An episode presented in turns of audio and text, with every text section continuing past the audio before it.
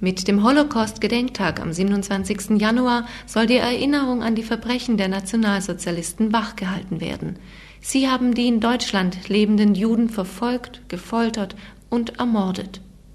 Du hörst einen Bericht von Yvonne Unger. Als Adolf Hitler 1933 zum deutschen Reichskanzler gewählt wurde, begann für die Juden in Deutschland eine grausame Zeit. Unter seinem Regime gab es viele Gesetze, die den jüdischen Menschen in Deutschland das Leben schwer machten. So durften Juden nicht mehr alle Berufe ausüben und nicht mehr studieren. Jüdische Kinder durften nicht mehr zur Schule gehen. Jüdische Menschen mussten einen gelben Davidstern aus Stoff an der Kleidung tragen. Sie wurden auf offener Straße beschimpft und belästigt. Doch es kam noch schlimmer. Die Nationalsozialisten verhafteten immer mehr Juden, einfach nur, weil sie Juden waren. Sie holten sie mitten in der Nacht aus ihren Häusern, pferchten sie in Züge und verschleppten sie in die Konzentrationslager.